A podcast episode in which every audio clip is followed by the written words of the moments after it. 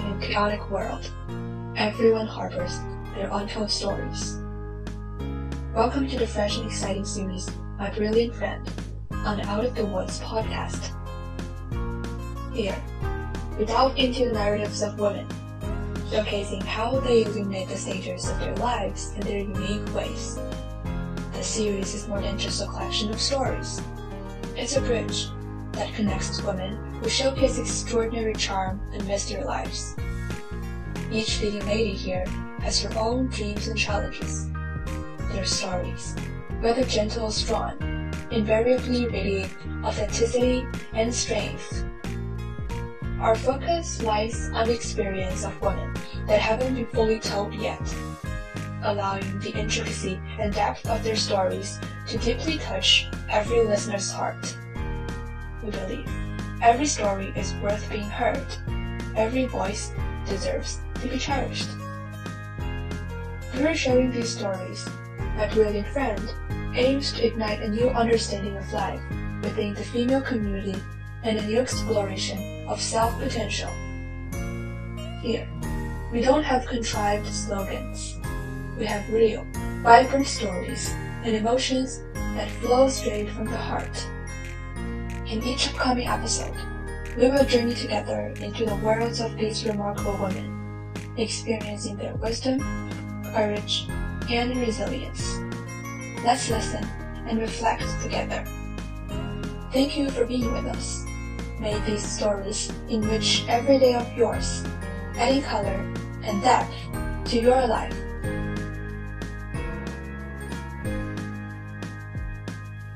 本期节目由英语为节目语言，以下是节目的中文大意。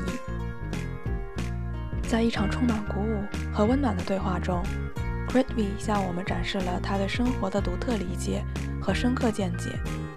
作为一名播客主播和未来的创业者，他的故事如同一幅细腻的画卷，描绘了个人成长、女性赋权、创业梦想与社会责任的和谐交融。C r i t v 的播客旅程是一段充满发现与挑战的历程。他的节目不单是探讨话题的平台，更是他个人和听众共同参与的交流场所。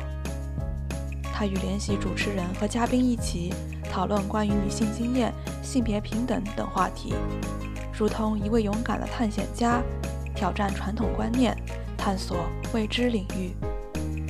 在创业方面，c r i t v y 拥有宏伟的梦想。一方面，他计划未来的事业能够展现亚洲文化的多样性和现代面貌，像一座跨文化的桥梁，连接不同的思想和视野。另一方面，他旨在改变印度的送礼文化，通过创建透明的在线平台，鼓励人们在赠送礼物的同时，思考慈善和给予的深层意义。C r i t v 的每一步都显得坚定而目标明确，他像是一位追梦者，勇敢地迈向未知。谈及女性地位和女性主义时，他倡导女性应该勇于表达自我，无论是对生活的态度，还是对社会的看法。他的话语中充满了鼓舞和支持，仿佛是引导着其他女性走向自信和独立的灯塔。C r i t v y 的故事是关于成长、探索、勇气和梦想的。他不仅是一名播客和创业者，更是一个梦想家、探险家和故事讲述者。他的生活是一部丰富多彩的故事书，每个章节都充满了启发和感动。如果你感兴趣，请接下来跟我们一起倾听他的故事。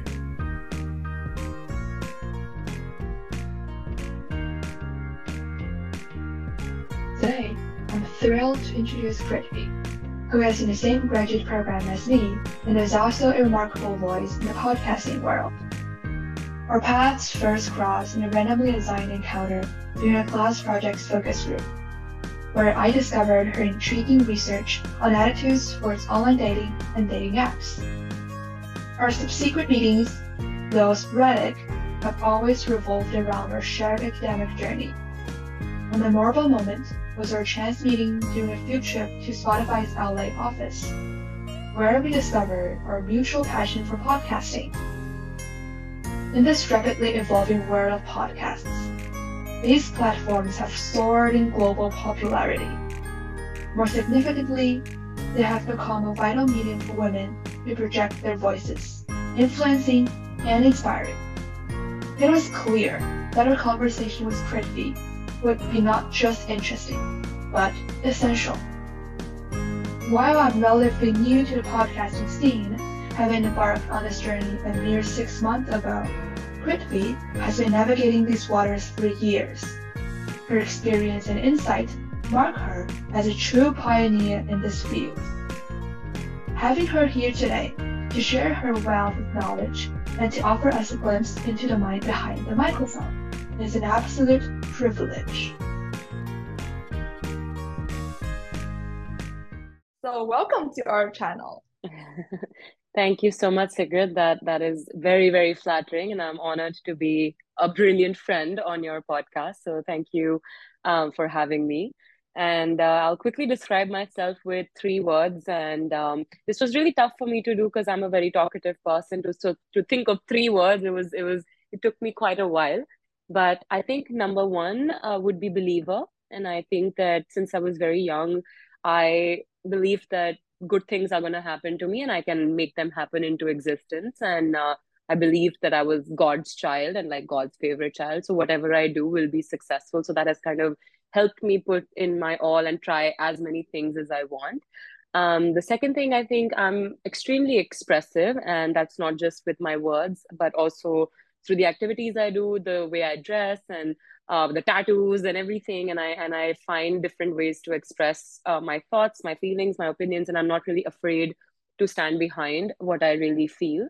And the last thing, uh, which is a bit of a different one, is privileged. And I think that a lot of times we are afraid to acknowledge our privilege but i think i was born into circumstances that were far from typical and i could have gone the route of just being daddy's princess but i try my best to acknowledge my privilege and use it to actually create some good in the world and uh, those that that's a little bit about myself far, I think, because you are a podcaster, as I've introduced you. And do you think that your self introduction or self defined three words would also be involved with the podcast that you are doing right now? And can you share more about the podcast you're doing right now?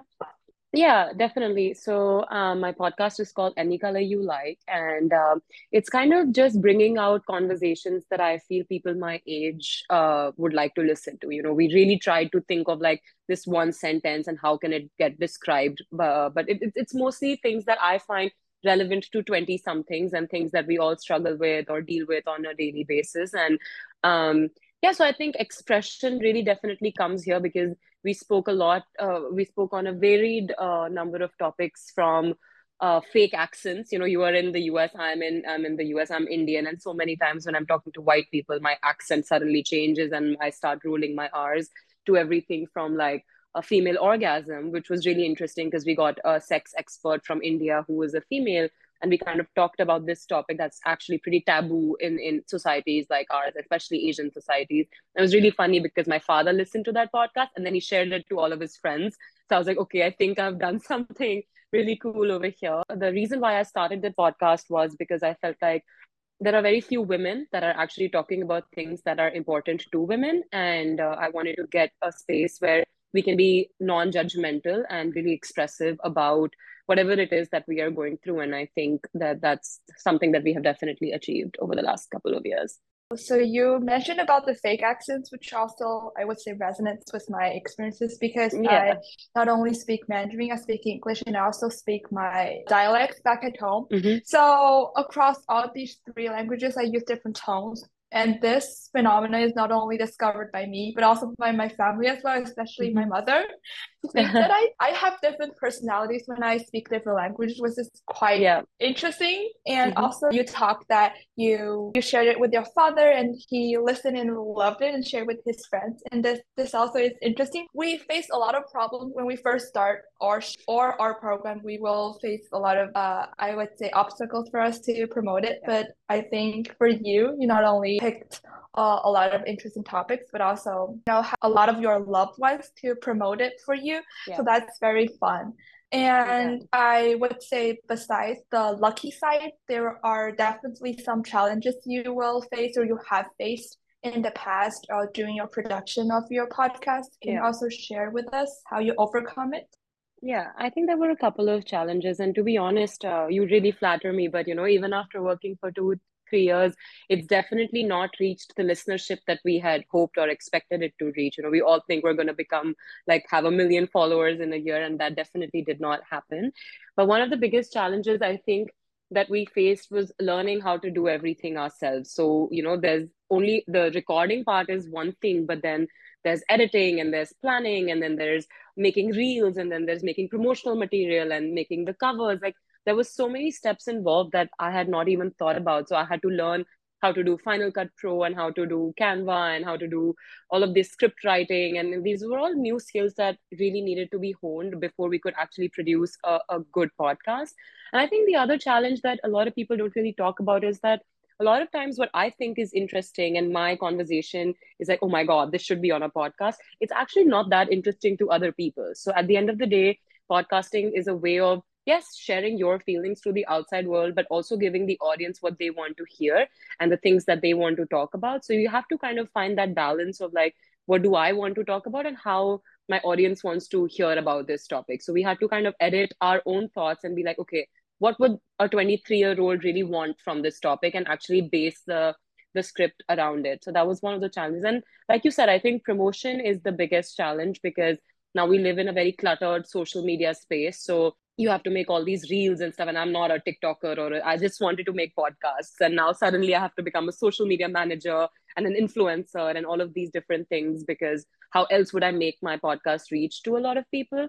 But um, the solution to that that i found was i didn't bother too much to be honest. I tried to focus more on word of mouth and you would be surprised that on our spotify analytics by the end of it we saw that we had listeners from over 15 countries Nigeria, Kenya, um, you know, all these really random countries where I have no friends. So it was just someone maybe discovering it on their Spotify or on their, you know, on a different platform and they enjoyed the content and they heard it. So for me, I'm okay with not being famous. I'm okay with like, I want to make good content, even if it's slow, even if it's one podcast episode in a month, that's okay. I'm not putting that much pressure because that pressure was the biggest challenge. Like, I have to like just keep doing, keep doing, keep doing. So I just want to take it slow and kind of let it happen organically and and letting go of that stress really helps to just focus on the content yeah, I agree with you so much. I pivot to the podcasting word mainly because my favorite was the content rather than the social media or the promotion side.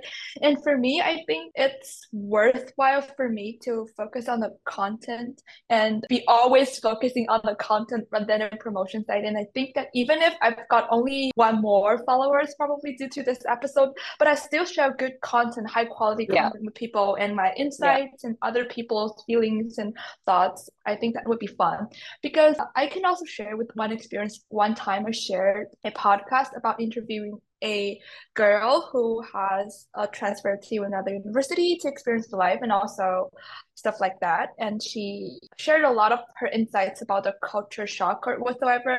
And after that, uh, she shared our episode and our show with her boyfriend. And her boyfriend said that it was a good show. And I think the word of mouth you've just mentioned yeah. is super powerful. For me, I think yeah. a recognition from someone that I know or mm-hmm. i think it's really i would say encouraging for me to keep yeah. doing that and also you mentioned that you focus on podcasting for two to three years so far yeah. and i think that means that you probably started podcasting before or during covid and now yeah. we are in the post covid stage do you have sense any sort of differences between people's listening behaviors during these years? I think that I was in the planning stage during COVID and I didn't really put in too much of content out during COVID and I kind of regret that. I wish I had like just done it a little bit earlier because definitely, you know, during COVID, everyone was kind of at home and there was so much exposure to new content and people re- were really looking out for like new stuff. And now the discovery has definitely become less and uh, again people are so busy with their everyday life that you know if i only have two hours of entertainment in a day then i'm competing with like Friends and Game of Thrones and The Office and like all of YouTube, you know. So I'm I need to really resonate with someone to for them to take out that time in their day and like give it to me. Um, so that definitely has a little bit of friction. But like you said, like one person is enough, right? Like I'm not. I know it's it's hard to change the world all at once, and I'm not here to do that. But even if one or two people can listen to something and feel like like I feel validated here, my feelings feel understood in this podcast and that's that's pretty much enough for me so during covid we definitely got more uh, random people send us like messages and be like oh wow we, we really enjoyed your podcast now the listenership can somehow be a little bit more within my circle and my second circle um, but yeah I, I think it, it, it's okay I, I really enjoy the the process of making content and i want to just kind of focus on that yeah and follow up by that question, have you ever changed in the format or the content or the approach to do podcasting throughout these years? Can you share some backstage that, stories about that? Yeah, definitely. So when we started, we were all like, "Oh my god, like our podcast is going to be the best best podcast in the world." And you know, like you have all these excitement things when you're starting out and we wanted to be everywhere. So I was like, I'll make YouTube videos also. I'll put it on, you know, because Indian audience is very much on YouTube and a lot of podcasters in India are actually primarily YouTube podcasters. So it's like they'll post either the whole video or like snippets of those videos. Um, so I was like, I'm gonna do that too. And I did it. And it was so hard because there's only so much you can really put in. And then when you start getting into YouTube, then you're competing with other YouTubers. So you have to make sure that your video is like 10 minutes long. The thumbnail has to be really good. There's so many like nitty gritties and creating a YouTube video was completely different than actually creating an audio track because a podcast audio could have been 45, 50 minutes and people would listen to it. But no one's watching a 50 minute YouTube video at once because mostly people are watching YouTube during their lunch break or something. So it was really difficult to kind of balance both. And at some point, I was just like, okay, this is too much as a human being for me to do and instead of trying to impress everyone and everything we were like it's fine audio is where we uh, really you know highlight ourselves. Let's focus on that. And that didn't mean that we stopped youtube completely but we definitely didn't put that much pressure on ourselves to like make a youtube video extremely engaging with memes and jokes and all of that. Like i was like i'm not going to do that. I'm just going to take 10 minutes of my podcast and put it and like that's about it. So definitely i had to streamline a little bit of my processes and make it a little bit more efficient because there's other things to do in life and i couldn't have been sitting and editing you know 30 hours of videos every week so yeah that was one of the biggest changes that we made where we primarily focused on audio and uh, that kind of helped us also yeah i'm very happy for you that you've finally found the niche market the target yeah. audience for you to i was to tailor to rather than all of them with all the memes and whatsoever yeah. i think that's probably the clearer the target you are, probably will be more mm-hmm. focused and more dedicated to doing this. Because you are also studying communication with this program, or have you ever actually been using some theories or practical skills you've learned from the program from a field of communication to your podcasting day-to-day life? Yeah, I mean, I think it kind of happens very subliminally. Like, you know, I also studied communications in my undergrad, and since I was a little kid, I've always been into poetry or theater or performing arts. So I think all of those experiences, as combined with my master's degree now, have kind of shaped how I approach podcasting. And I think I took this one class in my undergrad, which was advanced presentational speaking, and one class in uh, this uh, in, in at USC, which was global storytelling. And those kind of really shaped how I actually formatted the content in my episode and i kind of you know you have that little arc when you're doing storytelling. If you have a beginning uh, you know beginning middle and end and there needs to be a little bit of a wave where you have this like big point and then you conclude and all of those little little things. But i wouldn't say that it's something that i very consciously apply like oh i learned this in class today let me apply it to my podcast. But it kind of just happens a little bit subliminally and organically that you learn all these things and you don't realize but you're actually applying them. Like what i was telling you about finding like what you were saying finding that target audience and just focusing on them i think that was definitely something i learned in school because any company is trying to whoever's trying to you know impress 100% of the world it's too hard. So sometimes just take 1% and leave the 99% out of it. So I learned that initially I was trying to, my target audience was like 20, you know, 20 somethings everywhere, all around the world, which was really confusing for me to think of topics because someone from Mexico may not relate to something that an Indian person or a Southeast Asian person is relating to. So then I was like, how about I just take 20 to 25 year old women in India and just kind of like, you know, help them and like focus on them. So that was something that I learned in class that just kind of find your little space, focus on it, and then you can grow out from there. The philosophy of letting it go is actually yeah. adding it to your final goal or final point. Mm-hmm. And talking about the interesting stuff, can you share one or two, I would say, funny or out of expectation backstage stories during your whole production process of the podcasting or so? I think uh, it it's always been my best friend and I, and you know I've known her since our college days, and um, now we talk on Zoom, and we the only time we actually recorded an episode together in the same room was this last December. So we have been long distance best friends for so long that you know we really had to kind of work on our chemistry like on on a Zoom call. So I don't really know if there's any any been anything really funny, but I think what I told you already, the funniest thing for me was when my dad shared like a female orgasm podcast by his daughter too. Like imagine an Asian dad doing that. that moment for me was like, okay, I've made it. And there was one time when my best friend, who's my co-host, was visiting me in India, and we played our uh, our first episode on YouTube on our family TV. And there was like five, six of us, some of my cousins, my uncles, and my aunts, and we were just like really laughing because we had done a really good job. And when your parents and your you know all these older people are also laughing you're like okay i guess i'm funny you know? So that was kind of a really really nice and uh, sweet moment for me. Podcast is like a therapy for you not only for you to reflect on your life on your understanding of the world but also you know the final product your baby would also be a channel for you to connect with your family, connect with your listeners, yeah. and connect with the world. And also, so that's basically, I would say, an additional route for you to yeah. feel the existence, I guess. Yeah. That's yeah. really cool. Yeah.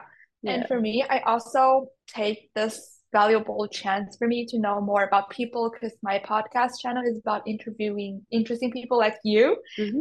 So it's kind of an opportunity for me to know people and it's kind of because I'm not that used to to meet some natural people that have never been met before. So for me, it's kind of opportunity for me to get off my comfort zone to know that I have the power to reach out to any people that I want to talk about. Yeah. And they and I found that a lot of people are super nice and super friendly to talk about mm-hmm. their stories, and that's yeah. super cool for me. Uh, I was saying that uh, what you were saying about stepping out of your comfort zone, that's definitely true because as a communication student, I never thought I'd th- think about tech or like finance and all of these things. And we interviewed someone from um, the Indian Institute of Technology when ChatGPT came out, and I learned so much about ChatGPT through that guy, and I knew more that about ChatGPT than all my guy friends at that time. So I felt really cool because you know I had really spoken to this person who was working on AI for like um, you know almost three years before ChatGPT became popular, and that kind of really made me feel confident that yeah, I like you said, like I can talk to whoever I want and I can talk about anything that I want, and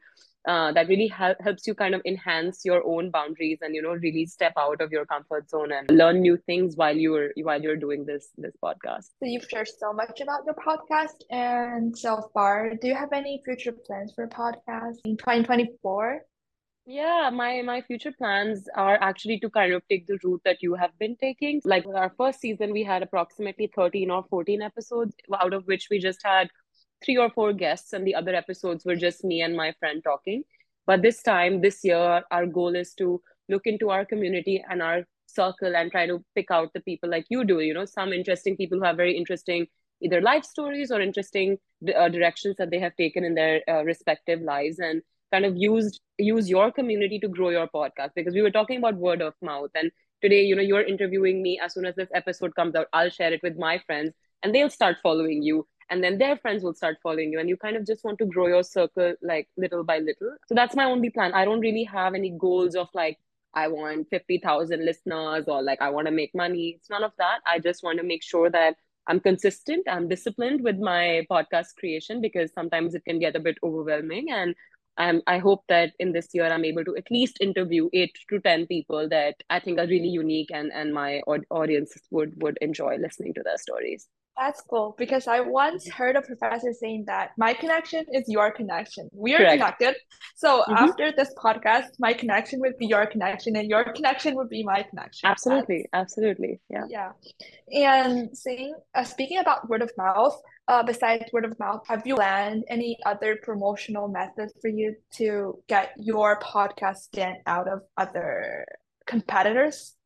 Honestly, no, I don't think podcasting is about competitors at all. I think it's a space where everyone has enough space to exist. At the end of the day, we're all looking for a voice that sort of matches our own. And if someone else's voice matches my audience's voice voice more than me, I'm more than happy that they go listen to them because I'm not doing this for fame or recognition, really. I'm doing this more for like sharing certain things and helping other people out. I'm the eldest daughter of an Asian household, so I've had like 10 cousins and they all come to me for advice and you know i'm always kind of helping them with their lives. So if i can help you well and good but if if if someone else can help you better go ahead. And i think the only other promotional tactic is through instagram reels and tiktok and i hate i hate making reels. So i'm just like i'll make them if i really need to. Otherwise organic discovery word of mouth and this community listening so like if i interview you tomorrow you'll share it with your friends and I interview a different friend of mine or someone else, they'll share it with their friends. And I'm okay with that type of growth. Yeah. Yeah, totally. Because it's hard for us to focus both on content and promotion. And I think Yeah. that for a lot of social media right now, their algorithm is a kind of black box. So even if we want to promote it, it's hard for You don't know promote. how. Yeah. So why bother? Sometimes, sometimes my most random reel that I've only spent like three minutes on will get like 30,000 hits, and a reel that I've like sat and edited for like two hours will not even reach a thousand people. And like you said, it's a complete black box, and there's all these Instagram gurus, and they're like, use this audio and do that and do that. And like, it's too much for me. Hopefully, one day I make enough money that I can hire someone to be my social media manager. But till that day, I'm okay with with word of mouth and community listening, and, and I'm, I'm satisfied with that. Yeah. As we bring the first half of our episode to a gentle pause, we've journeyed through the rich podcasting world with Kritvi. In the upcoming second half, we will delve into her entrepreneurial ventures, her insights on women's empowerment, and beyond. Please stay with us and savor the unfolding story. 伴随着第一部分的节目渐渐收尾，我们已经一同领略了 Crit V 的播客生涯以及其中的精彩片段。接下来后半部分，我们将深入她的创业之旅，探讨她对于女性赋权的深刻见解。敬请继续与我们一起享受这一灵感之旅。